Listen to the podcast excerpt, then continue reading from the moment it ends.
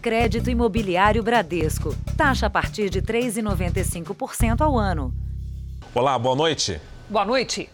Com a pandemia, aumentou o número de dependentes químicos que vivem nas ruas no centro de São Paulo. No mês passado, a aglomeração na chamada Cracolândia foi a maior dos últimos dois anos. Hoje houve confronto entre policiais e usuários de drogas na região. Foi logo depois da operação limpeza, feita todas as manhãs na Cracolândia, que a correria começou.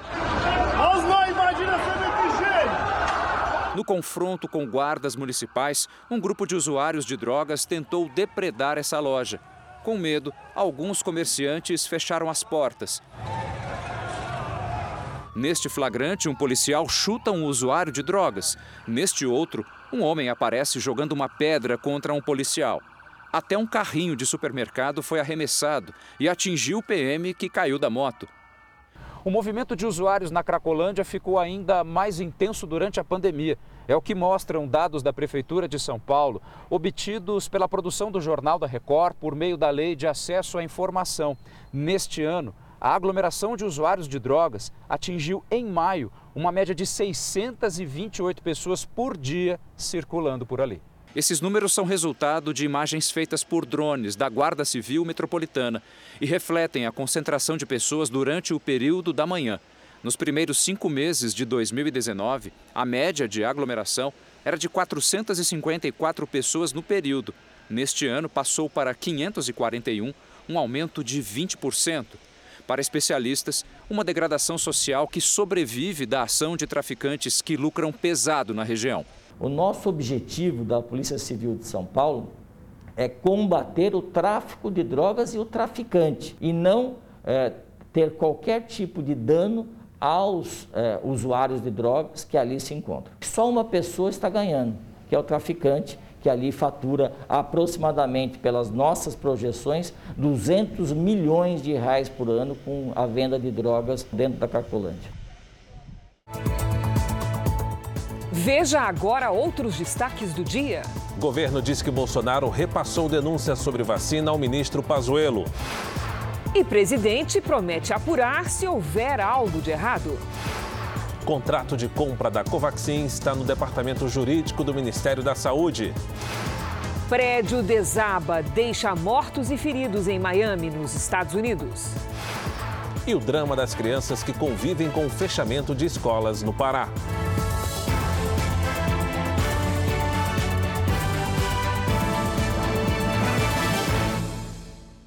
Oferecimento Open Finance Bradesco. O poder de experimentar o futuro.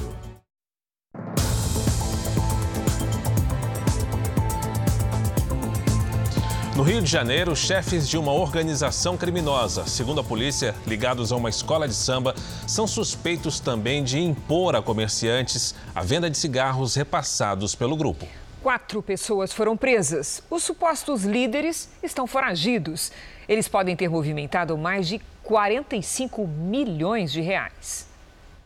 Uma vida de luxo, de frente para o mar, financiada pela venda ilegal de cigarros. A Polícia Federal foi aos endereços dos irmãos Adilson Oliveira Coutinho Filho e Cláudio Nunes Coutinho, na Barra da Tijuca. Eles são suspeitos de chefiar uma organização criminosa que distribui cigarros na capital e em pelo menos 10 cidades. O negócio renderia um milhão e meio de reais por mês e passou a ser investigado há dois anos depois que um comerciante procurou o Ministério Público para relatar as extorsões. Segundo a denúncia, a quadrilha comprava cigarros de uma empresa legalizada na cidade de Duque de Caxias. A fábrica alterava as notas fiscais e as caixas saíam por um valor mais baixo. Dos barracões, a carga ia para os pontos de venda, que recebiam um selo, Banca da Grande Rio. O nome é uma alusão à escola de samba. O presidente de honra é Hélio Ribeiro de Oliveira, primo de Adilson e Cláudio Coutinho. Um irmão de Hélio também foi alvo da operação. Para garantir as vendas, a quadrilha usava a violência contra comerciantes e os obrigava a seguir uma tabela de preços. O Ministério Público estima que desde 2019 o grupo tenha movimentado cerca de 45 milhões de reais. O lucro era trazido para este condomínio. Dinheiro vivo entregue na casa dos chefes da organização criminosa. Uma das remessas passou de 200 mil reais. No caderno de anotações aparecem os pontos de vendas, como Madureira e Niterói, com lucros acima de 50 mil reais. Seis policiais militares fariam parte da quadrilha. Um foi preso. O esquema repassaria 12 mil reais para um batalhão e 3 mil para uma delegacia. Os irmãos Coutinho estão foragidos e devem responder pelos crimes de extorsão, roubo e lavagem de dinheiro. No mês passado, o pai deles comemorou o aniversário em um hotel de luxo em Copacabana, com 500 convidados e cantores famosos. A empresa de cigarro de Duque de Caxias informou que não tem responsabilidade nas transações dos distribuidores sob investigação e que colabora com as autoridades. A escola de samba Grande Rio não vai se pronunciar sobre o caso. A Corregedoria da PM do Rio de Janeiro disse que um procedimento interno foi aberto para apurar a conduta dos policiais envolvidos. As defesas de Adilson Oliveira Coutinho Filho e Cláudio Nunes Coutinho não foram localizadas. Os balões são um desafio para as autoridades, principalmente por causa do risco de incêndios e acidentes nos aeroportos do país. E o mês de junho, cheio de festas e balões, é o período com o maior registro de ocorrências no Brasil. Avião e balão só combinam no som das palavras. Os dois juntos podem provocar estragos irreversíveis. Em 2020, 49 balões entraram no espaço aéreo do Aeroporto Internacional do Galeão, no Rio. Só este ano já são 47 registros. Mudar a rota, alterar a rampa de aproximação, é, são manobras que os pilotos fazem para evitar uma colisão. Pode acontecer o piloto não ver, e esse é o problema. No centro de operações, pelo menos 45 profissionais têm a missão de não desgrudar os olhos do céu para garantir a segurança de todos. Os profissionais do Galeão estão preparados para monitorar um raio de 20 quilômetros no entorno do aeroporto. O controle é feito nessa sala, onde acontece o monitoramento das câmeras de segurança que vigiam também as pistas de pouso e decolagem. O alerta é constante. Os riscos podem colocar em perigo a vida de centenas de pessoas. Ele atravessou e caiu atrás dos nossos tanques de combustível, de querosene de aviação, uhum. Que poderia sim causar um, um acidente de grandes proporções. Há 23 anos, uma campanha tenta conscientizar as pessoas que soltar balões é crime. Apesar do esforço, de janeiro a maio, o programa Linha Verde recebeu 51 denúncias no estado do Rio de Janeiro. Uma outra coisa que nós temos que estar atento, nessa época, porque o ar é seco, é com as matas. Caem nessas matas da cidade e, obviamente, nós vamos ter certamente incêndio. O aeroporto de Guarulhos, em São Paulo, também enfrenta o mesmo problema. Em 2020, foram 34 ocorrências com balões. Esse ano, o número já passa de 20. O maior desafio para a polícia é descobrir de onde o balão foi lançado. No ano passado, uma quadrilha de baloeiros foi presa quando invadiu a pista do Galeão para buscar um balão. O balão pode ser sugado na turbina e causar um apagão de turbina, uhum. ou até causar um incêndio. E é assim, um incêndio na aeronave, com certeza, pode ter proporções trágicas.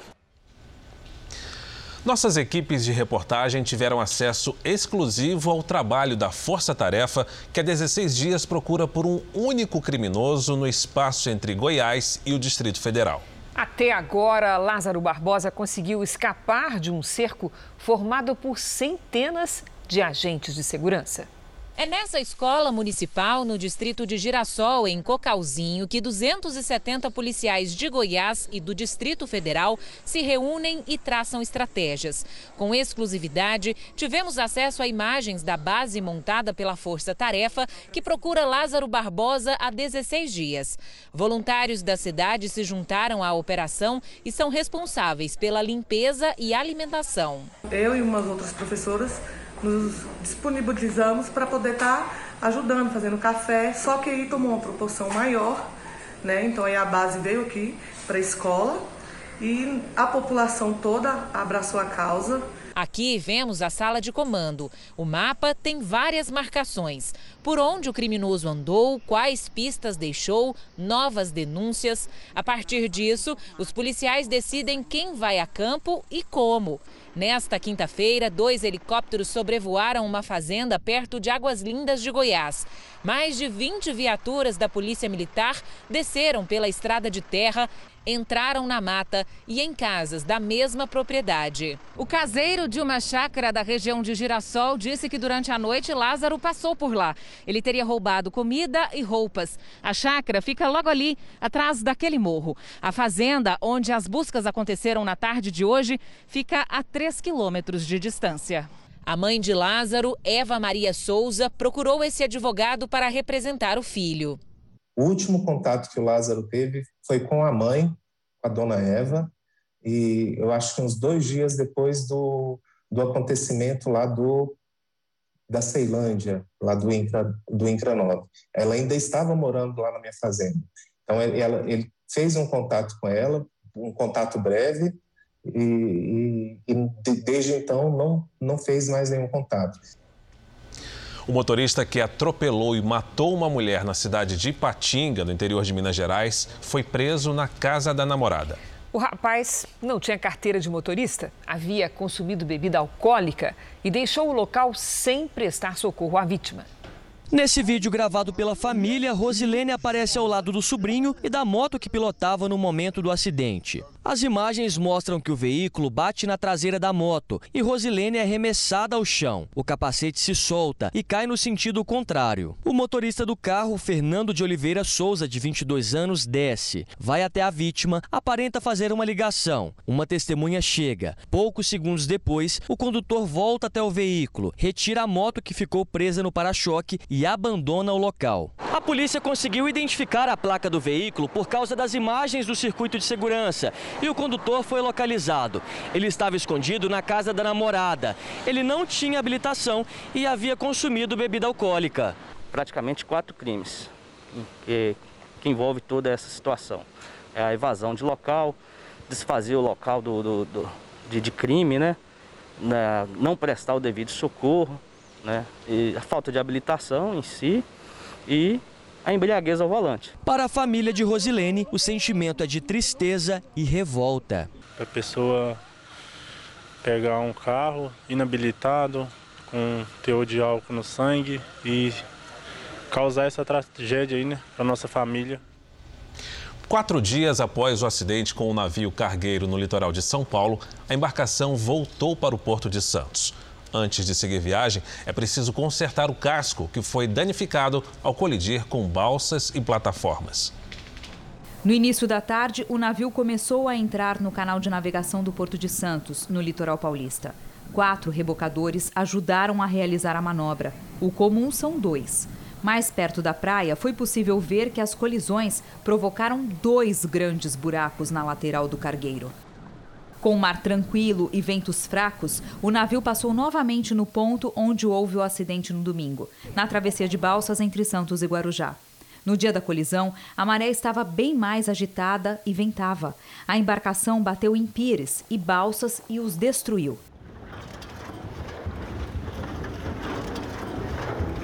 Ninguém ficou ferido. Por causa do acidente, houve atraso no transporte das mercadorias. O navio está carregado de contêineres.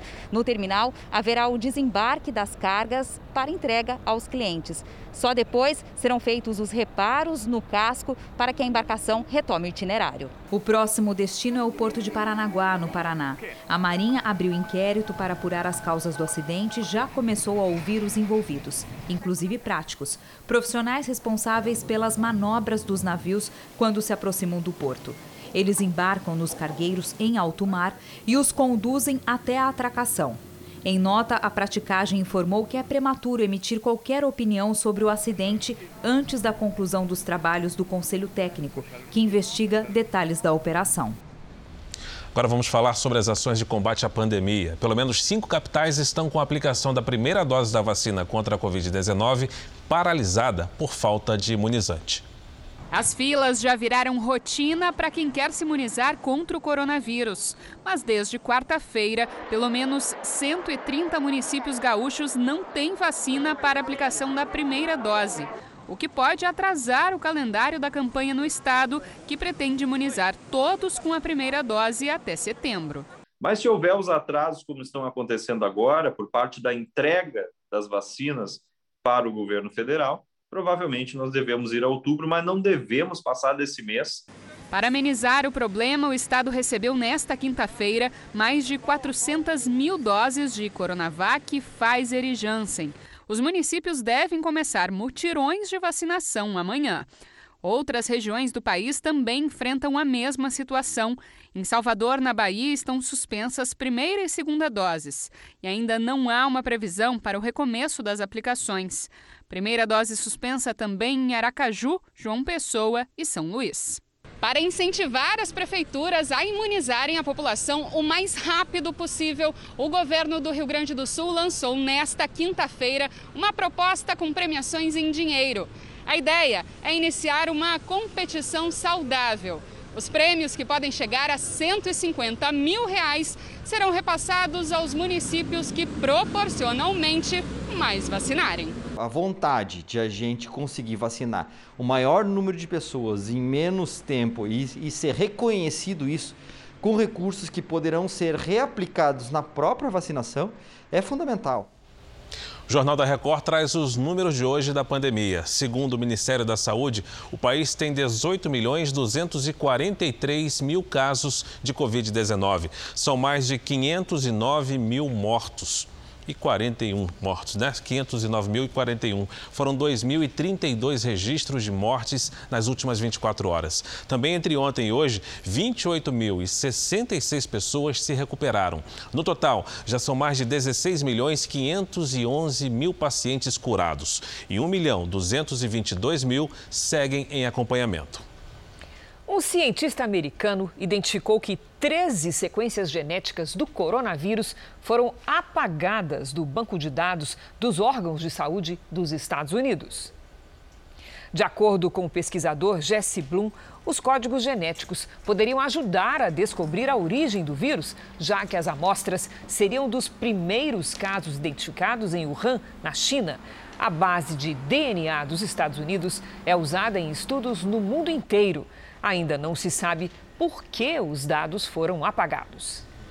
Um estudo publicado hoje mostrou que o anticorpo de um paciente com HIV é capaz de impedir a infecção pelo vírus causador da AIDS.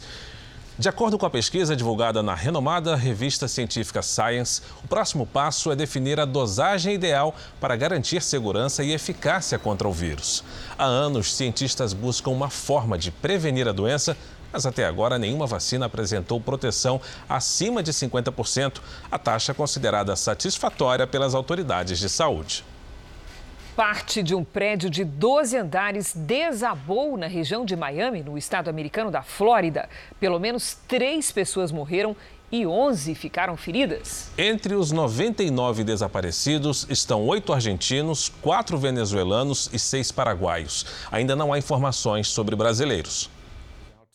As imagens mostram o momento do desabamento. Tudo aconteceu à uma e meia da manhã no horário local. Os trabalhos de buscas começaram rapidamente. Entre vigas e concreto, os bombeiros conseguiram salvar este jovem. Do outro lado do edifício, 35 moradores também foram retirados um a um. A polícia montou um ponto de apoio neste centro comunitário a poucos metros de onde o prédio desabou. No local, familiares de moradores passaram o dia em busca de notícias dos desaparecidos. Autoridades afirmam que será feito um levantamento para saber quem estava no prédio. Esta mulher cuidava da filha no momento do desabamento. Agora procura o marido, que estava com o irmão em outro apartamento. Talvez ele esteja vivo em algum hospital, afirma. Essas três mulheres vieram ajudar no centro comunitário, oferecendo café, água e alimentos para os moradores. Uh, Na madrugada, nós sentimos o chão tremer, como se ele estivesse se movendo. Lembra uma delas. Segundo os bombeiros, 55 dos 136 apartamentos do prédio que desabou foram afetados. Agora, uma investigação tenta apurar as causas do acidente. Já se sabe que o condomínio construído em 1981 passava por uma reforma no telhado. A polícia quer descobrir se a obra foi responsável pela tragédia. Os moradores serão deslocados temporariamente para hotéis da região. O prédio fica de frente para o mar em uma região turística. Alguns desses apartamentos são vendidos pelo equivalente a 3 milhões de reais. O Consulado Geral do Brasil em Miami acompanha o caso para averiguar a eventual existência de vítimas brasileiras. Até o momento, não há confirmação nesse sentido. Frequentemente, informações sobre vítimas ou pessoas desaparecidas chegam aos consulados a partir de seus familiares, o que não aconteceu neste caso. Veja a seguir: presidente Bolsonaro disse que vai apurar qualquer indício de irregularidade no governo. E daqui a pouco, prefeito faz festa com trio elétrico e acaba na delegacia.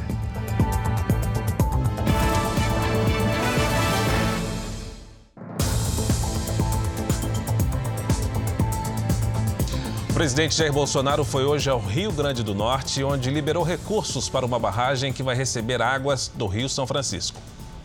O avião com o presidente chegou pela manhã. De helicóptero, a comitiva partiu para Jucurutu, a 250 quilômetros de Natal. Uma recepção como essa dispensa palavras. Muito obrigado pela imprensa por estar cobrindo.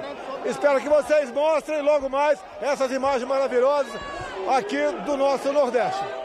Bolsonaro veio assinar a liberação de recursos para a conclusão da barragem de Oiticica, que vai atender 330 mil pessoas de oito cidades. A barragem está com 90% das obras concluídas e deve estar pronta em dezembro. Vai receber as águas do eixo norte do projeto de integração do Rio São Francisco. No discurso, o presidente Jair Bolsonaro voltou a falar sobre a importância do voto impresso, que se passar pelo parlamento, ele irá promulgar o projeto e que o governo federal tem os recursos para o investimento. A gente anda por aí e o pessoal fala muito do voto impresso. Isso passa pelo parlamento brasileiro. E tenho certeza de uma coisa: se passar por lá e for promulgada essa PEC, nós teremos voto impresso o ano que vem. Bolsonaro também comentou as denúncias da aquisição de vacinas com superfaturamento. Não adianta inventar vacina, porque não recebemos uma dose sequer dessa que entrou na ordem do dia da imprensa ontem. Nós temos um compromisso. Se algo estiver errado, apuraremos. Mas graças a Deus, até o momento, graças à qualidade, nossos ministros não temos um só ato de corrupção em dois anos e meio. Sobre a CPI que investiga a atuação do governo frente à pandemia, o presidente criticou o relator, o senador Renan Calheiros. Estamos juntos e juntos prosseguiremos. Não adianta inventar em CPI para querer me tirar do poder. Lá, sete senadores, tendo à frente Renan Calheiros.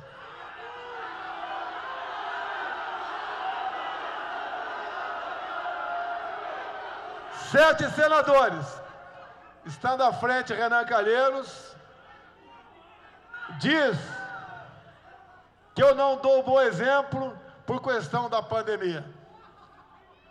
Renan Calheiros, siga o meu exemplo, seja honesto. Ele também falou sobre a imprensa e criticou a Rede Globo de televisão. Ah, como eu sonho com uma imprensa que fale a verdade. Bolsonaro também voltou a criticar as medidas de restrição decretadas contra a pandemia. Em nenhum momento eu fechei um botequim sequer. Em nenhum momento eu decretei um lockdown. Em nenhum momento eu impus toque de recolher. Porque eu respeito, acima de tudo, a liberdade do nosso povo. No fim da tarde, o presidente retornou a Brasília. A compra da vacina Covaxin por preços supostamente superfaturados está entre os principais destaques em Brasília. Daqui a pouco nós vamos voltar a este assunto. O Banco Central aumentou a previsão para a inflação em 2021. Segundo o Índice Nacional de Preços ao Consumidor Amplo, o IPCA, o índice deve ir de 5 para 5,8%. O número está acima da meta para o ano, que é de 3,75%. Já no acumulado de 12 meses, a expectativa de inflação chega a 8,06%. A alta da inflação, você tem visto aqui no Jornal da Record, é o principal motivo da alta que vem acontecendo também nos juros. Veja a seguir: contrato de compra da Covaxin está sendo analisado pelo Departamento Jurídico do Ministério da Saúde. E veja também o drama das crianças da zona rural do Pará que não tem escola para estudar.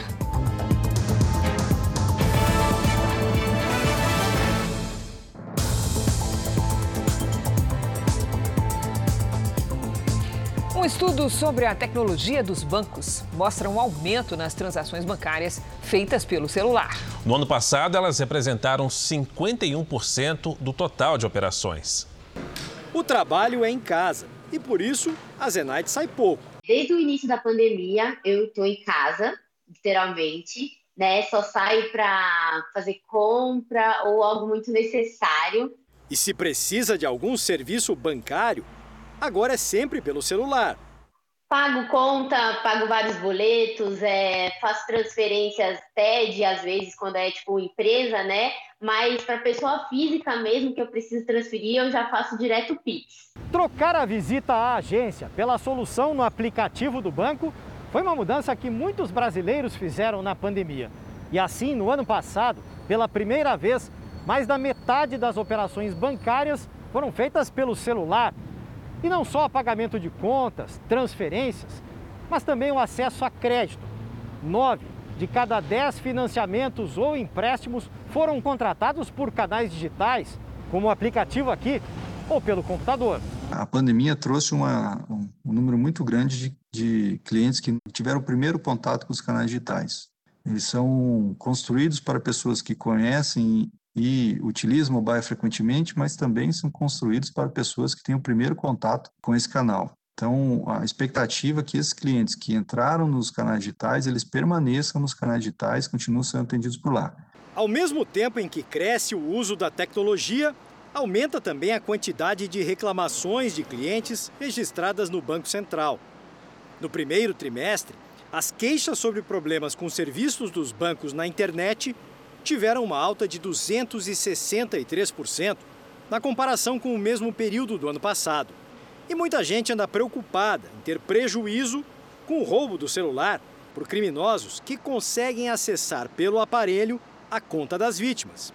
A Federação dos Bancos diz que as instituições investiram no ano passado quase 26 bilhões de reais em tecnologia, incluindo as medidas de segurança digital, e afirma não haver registros de violações dos aplicativos. A fraude ela não ocorre dentro, eh, especificamente na aplicação tecnológica ou na, no canal tecnológico, mas enfim, pela, inform, pela passagem de informações, né, na confiança do mediante, que ele consegue convencer um, um outro cliente a passar essas informações. Enquanto se sentir segura, a Zenaide quer se relacionar com o banco à distância. Quanto mais tecnologia com segurança, vai ser melhor. O prefeito de uma cidade baiana foi parar na delegacia depois de brigar com policiais por causa de uma ideia polêmica: um trio elétrico para comemorar a festa junina em plena pandemia. Pouco depois das 5 da manhã, o mini trio elétrico acordou a cidade. Segundo a prefeitura, a ideia era levar música junina até os moradores, sem que eles precisassem sair de casa. O forró pelas ruas do município baiano, com cerca de 40 mil habitantes, só acabou quando a polícia militar, prevendo aglomerações, parou o carro de som. O motorista do veículo, que não tinha habilitação, foi detido. O prefeito da cidade, que anunciou o evento nas redes sociais, apareceu para defender o motorista. E aí a confusão começou. Eu não mando subordinado nenhum meu fazer o que eu não faria. Uma multidão se aglomerou para acompanhar o tumulto. O prefeito colocou o carro bloqueando o acesso à rua e as viaturas foram impedidas de circular. Ele e o irmão acabaram detidos.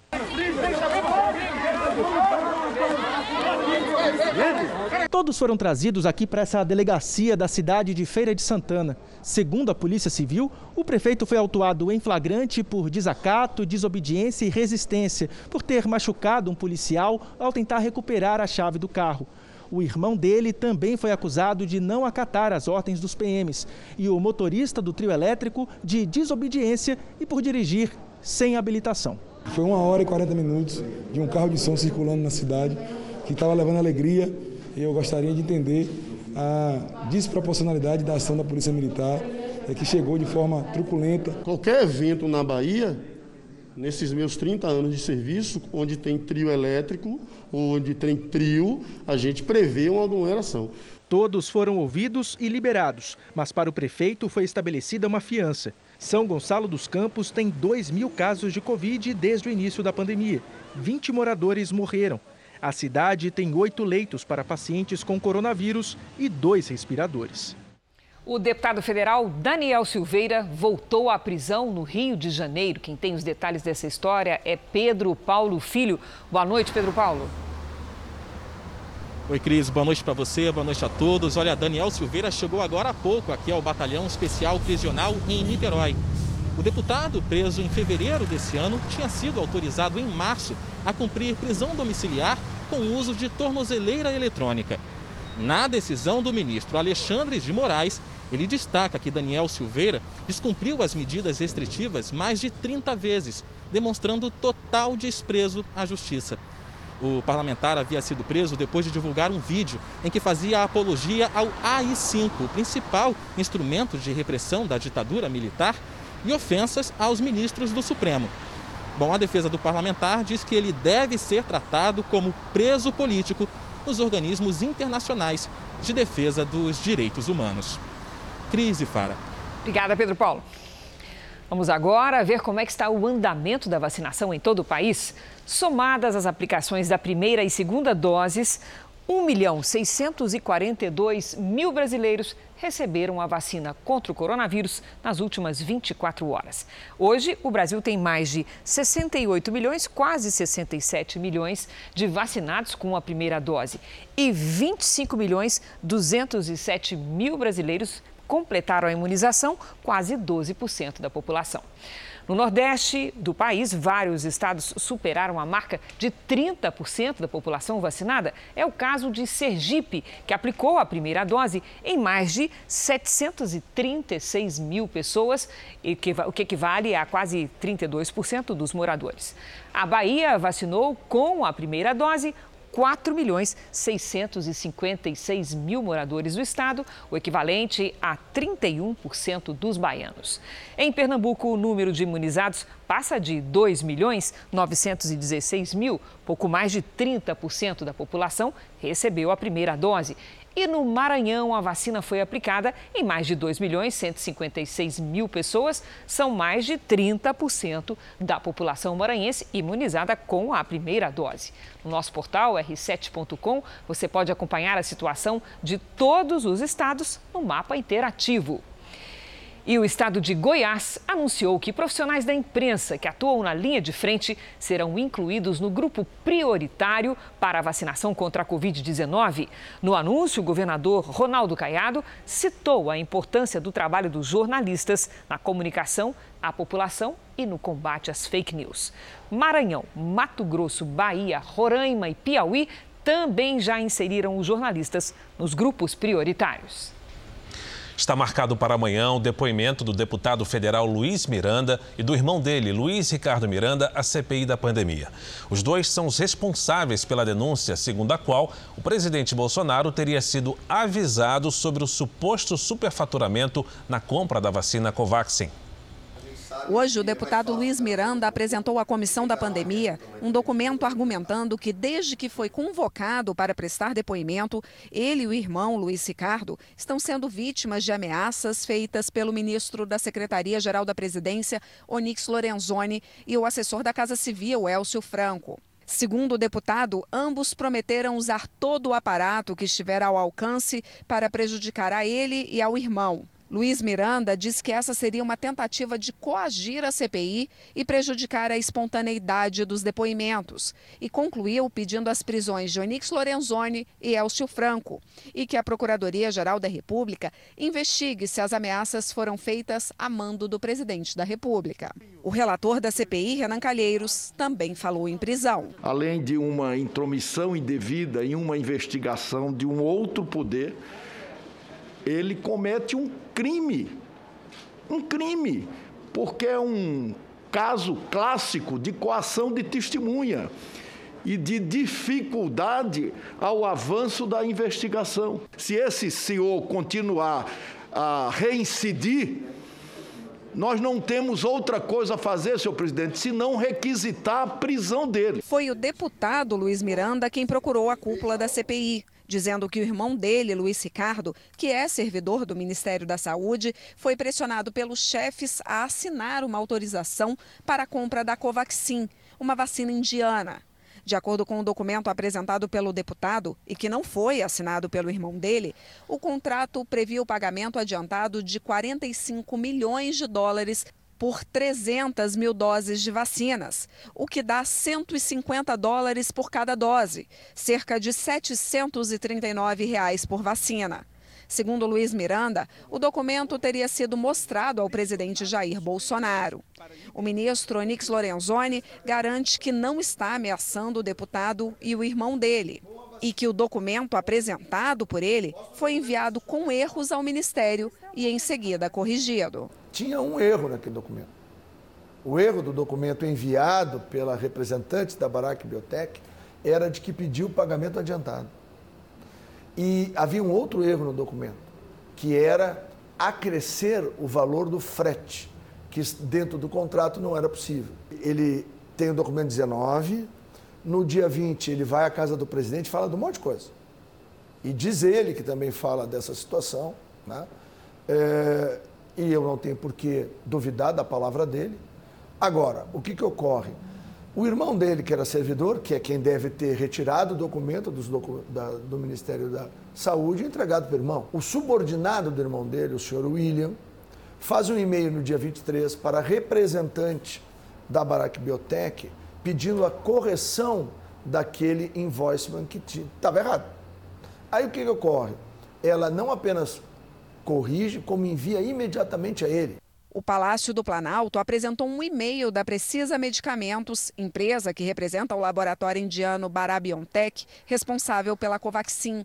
No documento ao Ministério da Saúde, a empresa pede a autorização de importação de 3 milhões de doses da vacina e não 300 mil. Assim, o preço da dose seria de 15 dólares, equivalente a 74 reais. E segundo o documento do Ministério da Saúde, em nome da Madison BioNTech, o pagamento seria feito conforme o acordado em contrato. A CPI desconfia que a Madison BioNTech seja uma empresa laranja que iria receber o dinheiro do Ministério da Saúde pela compra da vacina Covaxin. A farmacêutica, que oficialmente é um braço da Precisa Medicamentos, além de ter sido criada em fevereiro do ano passado, fica em Singapura, lugar conhecido pela legislação liberal na abertura de empresas. Hoje, no depoimento de Pedro Halal à CPI, o cientista afirmou que quatro em cada cinco mortes por Covid poderiam ter sido evitadas se as vacinas tivessem chegado antes. São 400 mil vidas que poderiam ter sido salvas por diferentes mecanismos de ação. O Brasil demorou para comprar e desestimulou a vacinação. A médica Jurema Werneck afirmou que o Brasil até hoje não tem ações básicas para controlar o vírus. Menos de 14% da população brasileira fez teste. Menos de 14%. O governo estuda suspender a compra da vacina indiana Covaxin depois das acusações de suspeita de superfaturamento. Uma reunião traçou a estratégia para defender o presidente Bolsonaro, que teria recebido o alerta do deputado aliado Luiz Miranda, do irmão dele, que é servidor do Ministério da Saúde. A reunião para definir a defesa do governo no caso Covaxin foi realizada na Secretaria-Geral da Presidência, do ministro Onix Lorenzoni. A estratégia do Palácio do Planalto já está definida. O governo vai argumentar que não foi investido nenhum dinheiro na compra da vacina indiana, que o presidente Jair Bolsonaro repassou as denúncias feitas pelo deputado Luiz Miranda ao ex-ministro Pazuello e que não foram encontradas irregularidades. O Ministério da Saúde avalia a possibilidade de cancelar o contrato, já que não foram enviadas doses da vacina ao Brasil e a Covaxin não possui registro na Anvisa. Essa questão está no setor jurídico do Ministério hum. da Saúde. Não foi pago um centavo e nem vai ser. Aí essa questão está no jurídico. A preocupação do Ministério da Saúde com esse assunto Covaxin é zero. Zero. Após a reunião no Palácio, os senadores aliados expuseram os argumentos que serão usados na CPI. O presidente da República determinou, quando soube, entre diversos assuntos que esses, esse deputado foi tratar, falou alguma coisa, o presidente falou com o ministro Pazuello para verificar. Como não tinha nada de errado, a coisa continuou. No momento em que você está na linha de frente do enfrentamento à pandemia como essa, você ter esse tipo de ataque ao Ministério da Saúde sem a devida cautela de se checar antes as informações, mas já partir para o ataque, para acusações graves, isso e, e absolutamente infundadas. Isso representa, isso representa uma ameaça ao devido processo administrativo. O presidente da Câmara, Arthur Lira, também comentou as denúncias e a atuação da CPI. O debate politizou-se. O relator, com todo respeito à capacidade que eu tenho, o senador Renan Calheiros, de articulação, emite opiniões a todo tempo, a toda hora, de maneira muito parcial. Essa situação nós temos que estar acompanhando de longe, cumprindo nosso papel. Lira disse ainda ter sido procurado pelo deputado Luiz Miranda. Na segunda-feira, o deputado Luiz Miranda me mandou um, pelo WhatsApp tratando desse assunto. Eu queria conversar com você antecipadamente, presidente. Para quê? Comigo? Para quê? Se você tem base de fundamento e tem uma notícia séria dessa partindo do seu irmão, como participante ou não, né, denuncie traga a público, porque quem tiver, como eu disse há pouco com relação à CPI, quem tiver feito alguma coisa de errado, está pego, vai pagar. Agora, todo ato tem consequência. O parlamentar ele tem que saber que a sua voz é uma voz de representação popular, ele tem que ter muita coerência no que fala. Nós vamos agora com a opinião de Augusto Nunes. Boa noite, Augusto. Boa noite, Cris. Boa noite, Fara. Boa noite a você que nos acompanha. Qualquer denúncia sobre possíveis ações criminosas merece ser investigada. Não podem ser desprezadas sequer acusações feitas por gente que, em vez de currículo, tem prontuário. Não custa lembrar que organizações criminosas de grande porte foram desmanteladas graças a informações fornecidas por bandidos que delas fizeram parte. A máfia de Nova York, por exemplo mas, nesses casos, é essencial divulgar tanto a denúncia quanto o perfil resumido do acusador. Não foi assim com as denúncias do deputado Luiz Miranda sobre as negociações relativas à compra da vacina indiana Covaxin. Em entrevista a uma emissora de TV, Miranda expôs detalhadamente ilegalidades que envolveriam autoridades do governo Bolsonaro Sobre o entrevistado, os espectadores só ficaram sabendo que é deputado eleito pelo DEM do Distrito Federal. Um ligeiro passeio pela internet avisa que Luiz Miranda tem contas de bom tamanho a acertar com a justiça. As denúncias que fez, convém insistir, devem ser apuradas sem demora. Com a mesma rapidez, precisam ser concluídos os inquéritos e processos que engordam a folha corrida do acusador. O Supremo Tribunal Federal manteve a decisão de suspender a convocação de governadores pela CPI da pandemia no Senado. Nós vamos ao vivo a Brasília com os detalhes do repórter Clébio Cavagnoli. Clébio, boa noite para você. Eufória, boa noite a você, a Cris e a todos. Olha, a maioria dos ministros julgou que é inconstitucional convocar os governadores para falar a CPI. O princípio da separação entre os poderes permite apenas que eles sejam convidados a comparecer, isso de forma voluntária à comissão. Essa decisão ocorre depois que nove governadores convocados para depor entraram com recurso ao tribunal. Nos votos, também dois ministros disseram que a comissão não tem poderes para convocar o presidente Jair Bolsonaro. Volto com você, Fara e Cris. Obrigada, Clébio. Temporais atingiram o Rio Grande do Sul nesta quinta-feira, em Uruguaiana. As rajadas de vento passaram dos 80 quilômetros por hora. Assunto para nossa Lidiane Sayuri. Boa noite, Lid. Vem mais chuva por aí? Vamos lá, Cris. Boa noite para você, para o Fara, para quem nos acompanha. Olha, nesta sexta é chuva moderada, mas no fim de semana aí sim os temporais retornam. Mais cedo em Santa Maria, região central do Rio Grande do Sul, a Defesa Civil distribuiu lonas para as famílias com imóveis destelhados. Várias árvores caíram. A frente fria, que provocou transtornos, se afasta agora para o oceano, mas deixa algumas nuvens. Pode chover a qualquer hora entre o norte do estado gaúcho e o interior do Paraná. No norte, a chuva fica concentrada no extremo da região. Nesta sexta, chance de pancadas isoladas entre o Amazonas e o Amapá. No Nordeste, chove apenas no litoral e o mar fica agitado, com ondas de até 2,5 metros e meio entre o sul da Bahia e o Rio Grande do Norte. Em toda a área clara aqui do mapa, tempo firme. Em Curitiba, máxima de 22 graus. No Rio de Janeiro e também no Recife, faz 28. Em Cuiabá e Palmas, 34 e até 32 graus em Belém.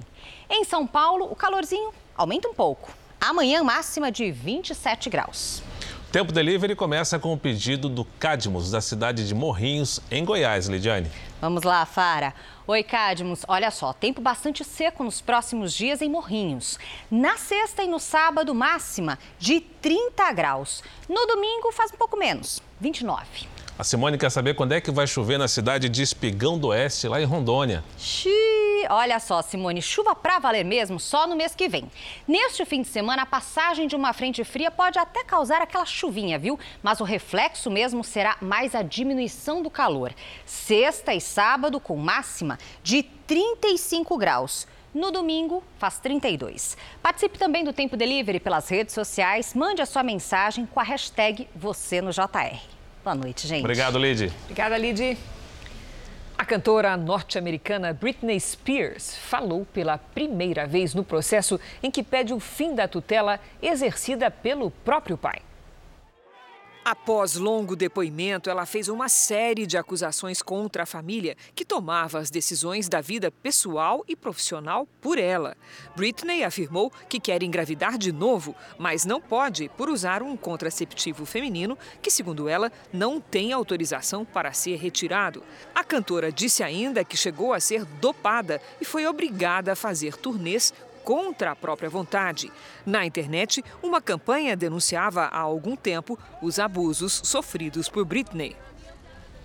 Um estudo mostra que no período de 2000 a 2020, mais de 80% das escolas que fecharam as portas no Pará ficavam no campo.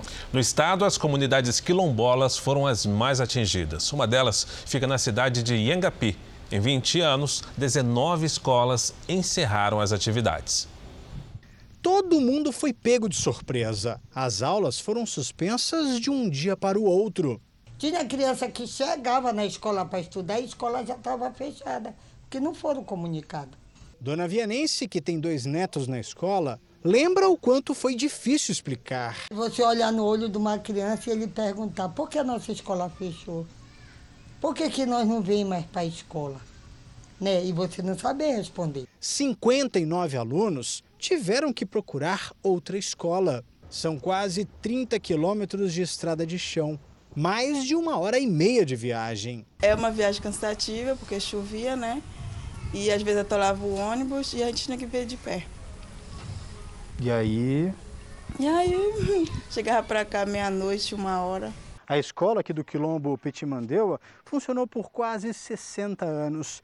Era o único centro de ensino para centenas de famílias da região. Aqui, durante todas essas décadas, se formaram várias gerações de quilombolas. Aí não dá para entender por que fecharam, né? Que fecharam, não avisaram, aí vieram pegando as coisas de pouquinho né, na escola. Essa escola não foi a única. Ao todo, 19 escolas rurais foram fechadas em Angapi, no nordeste do estado. Segundo um levantamento feito pelo Fórum de Educação do Campo, nos últimos 20 anos, mais de 8 mil escolas foram fechadas no Pará. Mais de 80% são escolas rurais. Os principais motivos alegados para o fechamento das escolas são falta de espaço, contenção de gastos e a separação dos estudantes em séries, já que a maioria das escolas rurais são multisséries, ou seja, vários alunos de diferentes idades e cursos frequentam a mesma sala. Esse número vai impactar no desenvolvimento que as crianças, adolescentes e jovens no campo terão de pensar um futuro melhor. Quanto mais difícil o acesso às escolas, maior a evasão escolar. Depois que a escola fechou, teve muito aluno que abandonou né, a escola. Não foi mais. Para os quilombolas, perde-se não apenas a garantia de um futuro, mas também a preservação de uma tradição. Quando o município fecha uma escola dessa, é fechar sonhos, né? É fechar sonho de crianças, sonho de pais e mães que sonham ver o filho numa faculdade tendo a escola funcionando dentro da comunidade, isso é uma garantia para nós, para que nós permaneça dentro do nosso território, dentro da comunidade. A Secretaria de Educação do Pará afirma que as escolas do campo, em sua grande maioria, pertencem às redes municipais, que avalia anualmente a situação das escolas nos 144 municípios do estado e reforça que as políticas públicas dependem da demanda por matrículas. O Jornal da Record termina aqui. A edição de hoje na íntegra e também a nossa versão em podcast estão no Play Plus e em todas as nossas plataformas digitais. E à meia-noite e meia tem mais Jornal da Record. Fique agora com a novela Gênesis. A gente se vê amanhã. Até lá. Excelente noite para você e até amanhã.